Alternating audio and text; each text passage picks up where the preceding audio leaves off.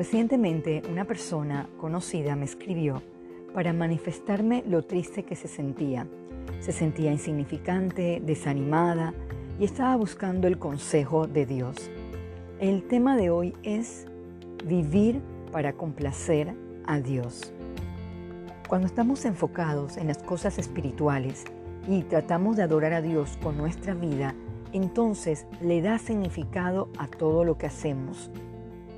Entendemos que fuimos creados con un propósito y que cada día Dios tiene un plan que obrar en nuestras vidas.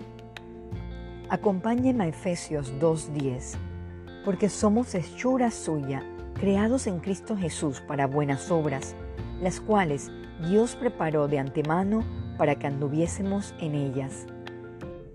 A través de la Biblia, grandes personajes bíblicos entendieron que la adoración era la forma de complacer a Dios y que a la vez traía satisfacción a su vida. Busquemos el Salmo 139 del 13 al 14.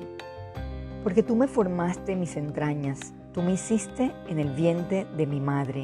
Te alabaré, porque formidables, maravillosas son tus obras. Estoy maravillado y mi alma lo sabe muy bien. Dios nos crea para su propio deleite. Él desea que toda nuestra alabanza sea para Él. Vivir para complacer a Dios es que nuestras acciones satisfagan a nuestro Padre Celestial, que le causen agrado, gusto, placer, que podamos gratificar a Dios por todas sus bendiciones. Leamos el Salmo 118, versículo 24. Este es el día que hizo Jehová, nos gozaremos y alegraremos en él. Dios desea vidas que le adoren. Si no adoramos a Dios, vamos a estar adorando cualquier cosa, hasta nosotros mismos. Para ir concluyendo, leamos el Salmo 145, versículo 1.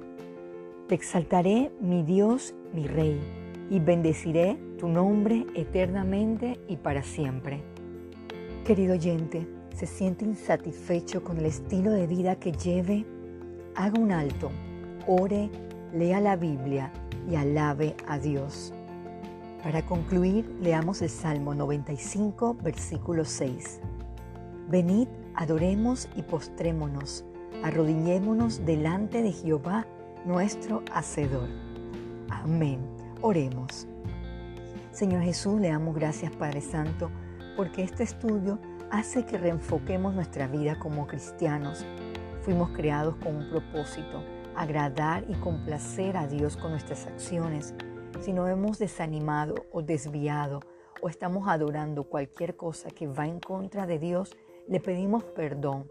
Ponga en nosotros el primer amor de buscarle, buscarle de corazón sincero para tener vidas de obediencia.